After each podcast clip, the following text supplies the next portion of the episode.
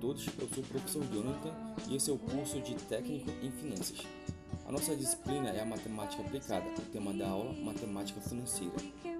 A competência geral do curso é realizar operações relativas a serviços e produtos financeiros, empréstimos, financiamentos, investimentos e bancários.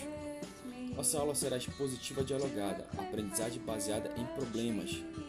No primeiro momento, o aluno vai receber uma situação problema e fazer uma leitura individual, em seguida uma leitura em grupo e um pequeno relatório.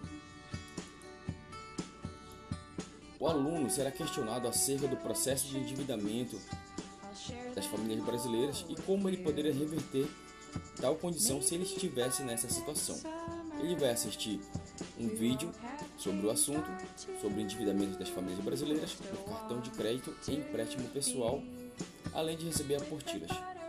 Num segundo momento, ocorrerá debate para estimular a compreensão das ideias centrais do mercado financeiro. E o aluno fará em grupo um segundo relatório.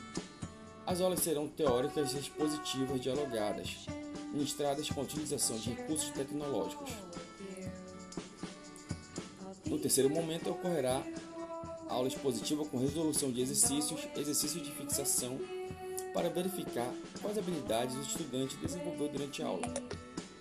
A avaliação estará dividida em três momentos: avaliação diagnóstica, avaliação formativa e avaliação formativa. Para a aula será usado quadro, Excel, livro de apoio, apostilas, notebook, datashow, calculadora.